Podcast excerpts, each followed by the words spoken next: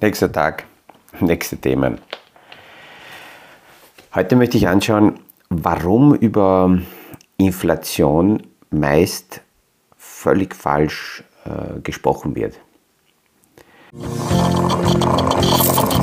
Aus dem Kaffeesatz, der Podcast von AL und E Consulting. Aktuelle Kapitalmarkt- und Wirtschaftsfragen verständlich erklärt mit Scholt Janosch.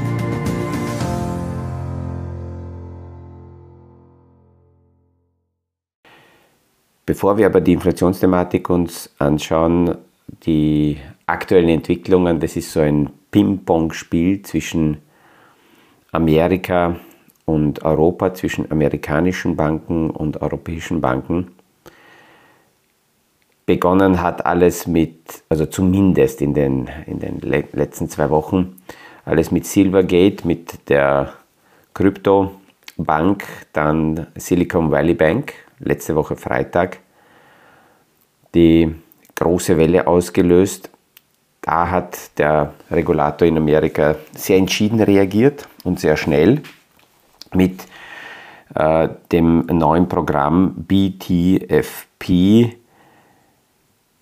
haben jetzt die Banken die Möglichkeit, sich kurzfristig hier zu finanzieren und das ist vorläufig einmal ein, ein Volumen von 250 Milliarden Dollar ist quasi hier zur Verfügung gestellt, dass die Banken, damit die Banken mit ihren Anleihen, die jetzt unter Wasser sind, äh, dementsprechend Liquidität mit einer Laufzeit von maximal einem Jahr äh, sich von der Fed holen können. Und wenn es notwendig ist, ist gestern die Information rausgekommen, wird diese, die, werden diese 250 Milliarden ausgedehnt auf 2 Billionen Dollar. Also kurzfristig einfach eine Finanzierungsmöglichkeit. Das ist auch für Privatanleger so, wenn jemand etwas für lange Zeit mit langer Laufzeit anlegt und ein Investment eher lang geplant ist und zwischenzeitlich zu diesem Investment dazugegriffen werden muss, dann kann es sein, dass man mit Preisabschlägen 30, 40 Prozent nur aus diesem Investment rauskommt und in dieser Situation stecken einige Banken, die aus den Einlagen, aus den Reserven hier langlaufende Staatsanleihen gekauft haben. Warum haben sie diese gekauft? Ja, in der Niederzinsphase oder in Europa auch in der Negativzinsphase waren die Laufzeiten, also die, die, Kurz, die, die Anleihen mit den kurzen Laufzeiten, haben gar keine Zinsen bezahlt oder Negativzinsen. Und deswegen haben jene, die die Möglichkeit gehabt haben, hier bei den Laufzeiten zu wählen, eher längere genommen. Damals, wie sie das gekauft haben, war nicht absehbar, dass die Zinsen in dieser extremen, schnellen Form in die Höhe gezogen werden von den Zentralbanken. Noch vor einem Jahr, da erinnere ich alle daran, war Konsens, auch in der Fachwelt, dass maximal so 1,5-2 Prozent auf ein Jahr gesehen Zinssteigerung für, möglich ist. Alles andere würde sofort sehr viele Probleme bringen. Es hat eh lang gedauert, äh, bis diese Probleme aufgetaucht sind. Und deswegen haben die das also gekauft. Und jetzt, Anfang der Woche war dann die Credit Suisse in Europa äh, in einer Problemsituation. Hier hat die Schweizer Nationalbank mit Liquiditätsunterstützung eingegriffen und die Credit Suisse gestützt, aber darüber haben wir gesprochen, dass die Credit Suisse an sich ein, ein, ein äh, Problemfall ist, schon seit Jahren. Und jetzt geht es dann wieder zurück nach Amerika. Äh, viele kleinere Regionalbanken, aber ein großer Name ist aufgetaucht, First Republic, auch wieder eine Spezialbank. Nur ist dieses Mal die Unterstützung nicht von der Aufsicht gekommen, sondern von den anderen Großbanken. Die haben gestern über 30 Milliarden Dollar an ähm, Liquiditätseinlagen zu First Republic äh, gegeben. Die haben quasi nichts anderes gemacht, wie ganz normale Konten eröffnet. Das ja, diese Unterstützung, die also da jetzt kam, kommt nicht für die Aktionäre, sondern kommt äh, zu First Republic weil damit äh, die Einlagen Summen gehoben werden. Wenn also jemand Geld abziehen will, dann kann First Republic das daraus bedienen. Und das ist ungleich mehr Vertrauensbeweis, als wenn der Staat kommen würde oder die Politik kommen würde. Also es war ein wichtiges Zeichen, dass hier ein Konsortium an, an vielen großen Banken, Bank of America und Citi und Morgan Stanley und alle, die haben hier also Konten eröffnet bei First Republic. Die Thematik wird sicherlich äh, uns noch eine Zeit lang beschäftigen. Ähm, möchte aber eben auf die Inflationsthematik kommen, weil das natürlich mit der Inflation im Zusammenhang steht, weil die Inflation so hoch ist. Deswegen äh, erhöhen die Notenbanken die Zinsen und weil sie die Zinsen erhöhen, geraten Anleihen im Portfolio unter Druck. Gestern hat die Europäische Zentralbank auch wieder mit einem sehr starken Zinsschritt, 0,5% nach oben, die Zinsen rauf äh, gesetzt und äh, die Europäische Zentralbank bemüht sich hier, äh, den Amerikanern hinterher zu hecheln, weil die ähm, amerikanische Notenbank deutlich voraus ist. Die haben früher begonnen mit den Zinsanhebungen. Und jetzt sind wir auch bei 3,5 Prozent angekommen. Das wirkt sich natürlich auch bei uns ähm, aus auf äh, Kredite, die nicht mit Fixzins versehen sind und auch in der Wirtschaft. Ich habe gestern auch wieder mal mit Immobilieninvestoren äh, gesprochen und Immobilienentwicklern. Es findet gerade in äh, Frankreich in Cannes eine große jährliche Immobilienmesse statt und insgesamt ähm, ist, ist zu hören, dass diese sehr starke und sehr schnelle Zinssteigerung auch in Europa dazu führt, dass zum Beispiel große institutionelle Investoren derzeit auf Standby sind, nichts investieren, sondern abwarten, wie weit die Zinsen steigen. Wenn die Zinsen noch weiter steigen, dann wird es für sie interessanter, eher zum Beispiel äh, dann in Anleihen zu investieren oder in kurzfristige Produkte, Gelder zu parken, weil sie dort quasi risikoloser äh, höhere Zinsen bekommen. Wenn die Zinsen weiter steigen, jetzt schon irgendwelche Investments zu kaufen, zahlt sich nicht aus, weil durch steigende Zinsen die jetzt gekauften Investments dann nicht mehr so wertvoll sind. Nehmen wir nur die Anleihen her. Wenn jemand vor ein paar Monaten Anleihen gekauft hat, sagen wir mal mit 2%, und jetzt sind die Zinsen bei 3,5%, dann heißt es, dass seine Anleihe mit 2% heute im Kurs verloren hat, weniger wert ist. Das muss man dann bis zum Schluss aussitzen. Und in der Zwischenzeit könnte man aber höhere Zinsen kriegen. Also deswegen investieren große Institutionelle derzeit nicht. Und sobald sie sehen werden, aha, da erreichen wir ein Zinspeak, also die Spitze der Zinsanhebung, dann wird es wieder interessant, weil sie dann ähm, nicht mehr damit spekulieren können oder müssen, dass die Zinsen weiter raufgehen, sondern auf dem jeweiligen Zinsniveau investieren können.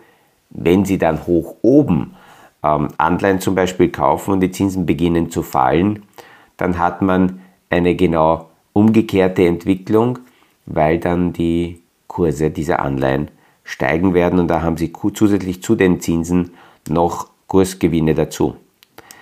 Bei sehr, sehr großen institutionellen Investoren ist natürlich so, dass, die, dass diese äh, für bestimmte Investmentkategorien jedes Jahr eine bestimmte Summe investieren müssen. Die müssen schauen, dass ihr Portfolio dementsprechend im äh, jeweiligen Gleichgewicht bleibt, so wie das abgestimmt ist. Das heißt, gro ganz große werden dann früher, früher oder später trotzdem investieren müssen, weil sie einfach die Investmentquote erfüllen müssen.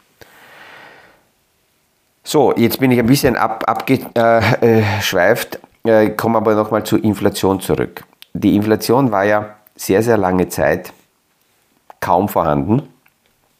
Bis 2020 konnten die meisten äh, Notenbanken ihre Inflationsziele von ungefähr 2% nicht wirklich erreichen. Im normalen Leben, im, im Tagesleben war die Inflation schon äh, immer höher als die allgemein im Durchschnitt festgestellte Inflation aus dem Warenkorb. Aber 2021 und 2022 ist die Inflation tatsächlich explodiert und das merken sehr viele im alltäglichen Leben, weil sowohl das Wohnen als auch die normalen äh, das normale tägliche Leben deutlich mehr kostet. Es muss bei vielen Menschen äh, muss jetzt das Monatseinkommen ganz neu aufgeteilt werden. Es bleibt auch bei vielen sehr wenig bis gar nichts über, um irgendwie zu sparen, weil ähm, ja, das tägliche Leben das Geld aus der Tasche zieht. Es ist weniger Puffer da. Wenn weniger Puffer da ist, dann ähm, sinkt natürlich auch die Nachfrage, was grundsätzlich ja gut wäre, weil wenn die Nachfrage sinkt, dann ähm, sinken auch wieder die Preise und genau diese Nachfragesenkung äh, ist ein Effekt, darauf wollen die Zentralbanken hin. Sie glauben, dass, es über, dass die Inflation über die Nachfrage äh, nach unten gedrückt werden kann.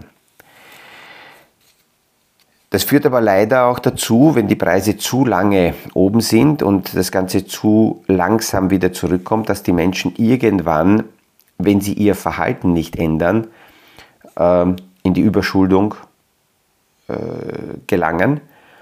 Und die Überschuldung hat wieder das Problem, dass von der Seite, wenn es den Menschen nicht so gut geht, leider dann die Gewerkschaften beginnen, höhere Löhne zu fordern und da beginnt eine ganz gefährliche äh, Spirale äh, sich zu drehen. Man muss nämlich sagen, die Inflation ist an sich nicht für alle äh, schlecht. Wenn aufgrund der Inflation manche Menschen ähm, ärmer werden oder nicht so viel Geld zur Verfügung haben, dann heißt es, dass irgendwer auf der anderen Seite natürlich davon profitiert. Inflation ist an sich nicht ein, ein ähm, quasi ein schwarzes Loch, das uns allen das Geld aus der Tasche saugt und es ist für immer weg. Denn, wie gesagt, nicht alle werden zwangsläufig ärmer, wenn die Inflationsrate steigt. Es wird sehr, sehr oft übersehen in vielen Statistiken, dass ähm, bei Inflation, bei steigenden Preisen manche auch dementsprechend höhere Einnahmen haben. Und man muss die Inflation auch ähm, so, also, also aus dem Blickwinkel betrachten, dass die Inflation nicht von selber passiert. Die Inflation wird gemacht. Von wem? Naja, die Inflation wird gemacht von den Firmen, von den Gewerkschaften, vom Staat, im, im Grunde von uns allen. Aber nicht auf einmal, sondern das sind kleine Rädchen, die ineinander greifen. Und es geht immer darum, wie wird unser Kuchen verteilt. Und ähm, unser Kuchen, das ist unser allgemein Wohlstand oder Wohlstandsniveau. Die Marktwirtschaft sichert eigentlich uns ab. Und ein, ein Vorteil der Marktwirtschaft ist, dass wer mehr Geld hat, der kann sich natürlich ein größeres Stück von diesem Wohlstandskuchen kaufen. Und deswegen streiten wir uns halt permanent darum, ähm, darüber, wer mehr äh, Geld zur Verfügung hat, weil halt mit mehr Geld dementsprechend mehr Wohlstand erkauft werden kann.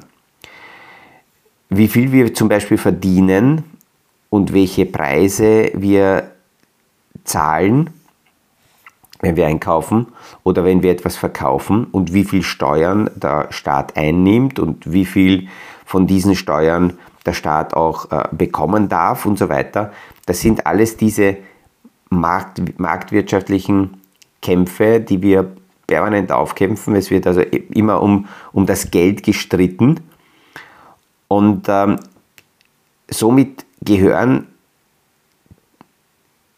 in, in, der, in der Marktwirtschaft diese Mechanismen, und da gehört auch die Inflation ganz klar immer mit dazu, wie, wie, wie, wie auf einen Topf einen Deckel. In diesem Streit heißt es, dass natürlich irgendjemand verliert, aber auf der anderen Seite gibt es dann irgendjemanden, der natürlich auch gewinnt in diesem Verteilungskonflikt. Jetzt gibt es natürlich immer wieder Leute, die sagen, ja, die Schwächeren verlieren immer.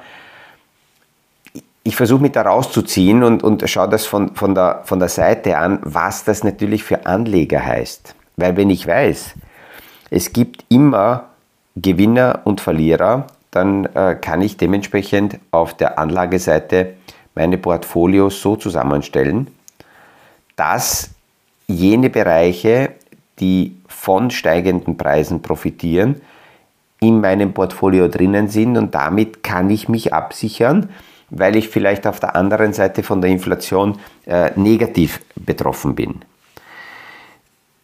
In einem Kampf äh, im, im, Verteilungssystem stehen die Arbeitgeber gegen die Arbeitnehmer, äh, Arbeitgeber gegen die Arbeitnehmer. Ähm, äh, die, die Firmen stehen aber genauso gegenüber den Verbrauchern. Und da ist auch die Frage, wie weit können die Firmen die Preise steigern, was akzeptieren noch die Verbraucher. Äh, es steht der Staat gegen die Privatwirtschaft, die Exporteure gegen die Importeure.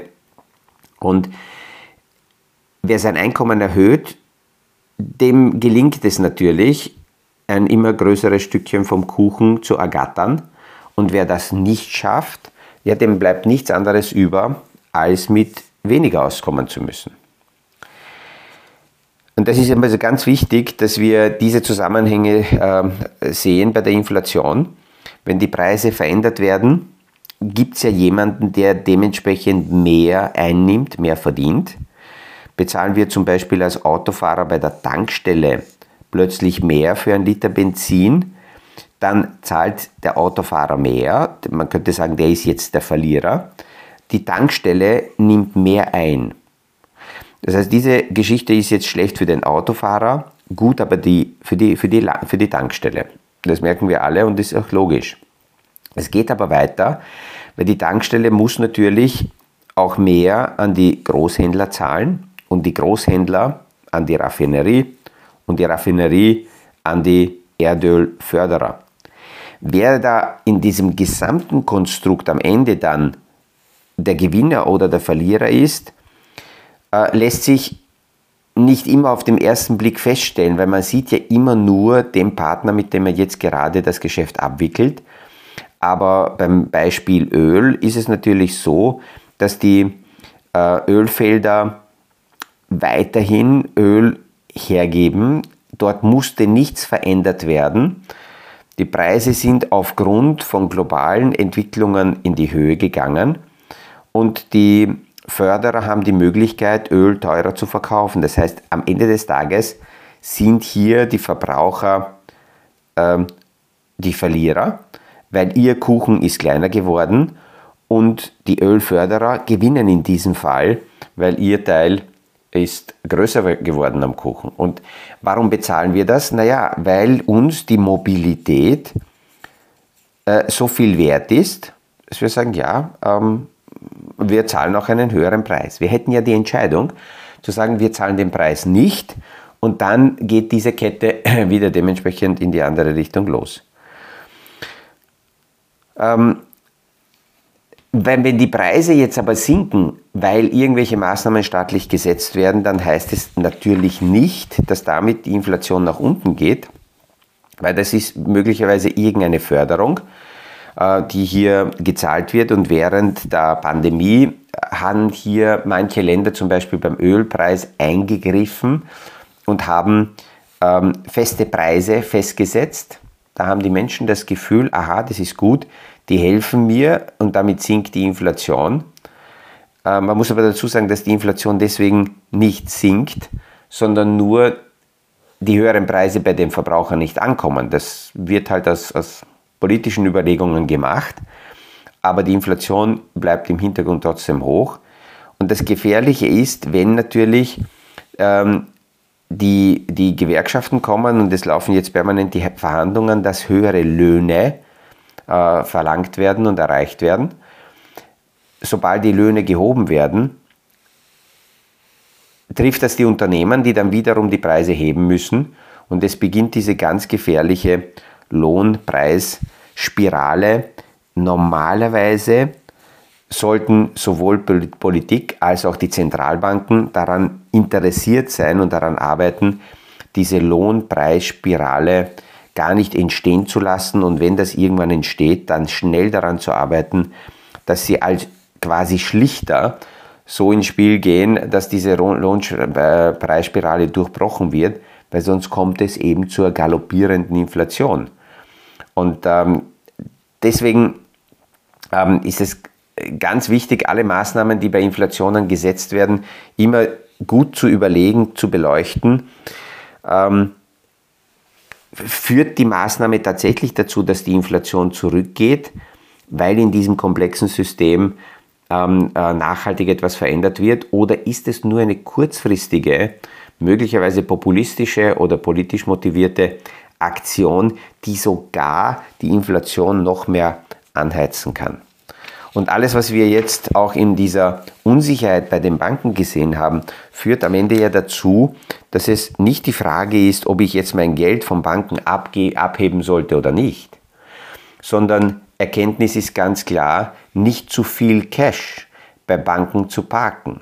Und das Problem ist, dass wir sowohl in Europa als auch in Amerika, aber in Europa noch mehr, Gelder ich sage es so, wie es ist, falsch angelegt bei Banken kurzfristig nur parken und damit aber das äh, Risiko erhöhen, dass wenn die Institute ausfallen, über der Einlagensicherung möglicherweise mein Geld weg ist. Das heißt, wenn jemand die Frage stellt, na, wem soll ich heute noch trauen oder was soll ich machen, dann muss ich ganz klar sagen, eher Unternehmern und eher Sachwerten und eher Aktien, weil in der Privatwirtschaft Maßnahmen viel konsequenter und anders gesetzt werden, als irgendwelche, äh, irgendwelchen Ländern zu glauben, irgendwelchen Währungen zu glauben und Papiergeld zu halten, weil wenn es zu Währungsreformen kommt, warum auch immer, dann ist Papiergeld weg. Wenn ich aber in meinem äh, Portfolio Sachwerte habe, die Wirtschaft habe, Aktien habe, Aktienfonds habe, äh, dann werden die neu eingepreist, aber die sind nicht weg. Und gerade solche Unsicherheiten und solche Phasen zeigen immer wieder auf, dass es ähm, die, die absolute Fluchtmöglichkeit und zu sagen, ich entziehe mich aus allen Themen ähm, und, und parke das Geld irgendwo, wo es hundertprozentig safe ist, dass es diese Möglichkeit nicht gibt. Und da kommen wir immer wieder zurück zum gesamtheitlichen Konzept, zum gesamtheitlichen Portfolio.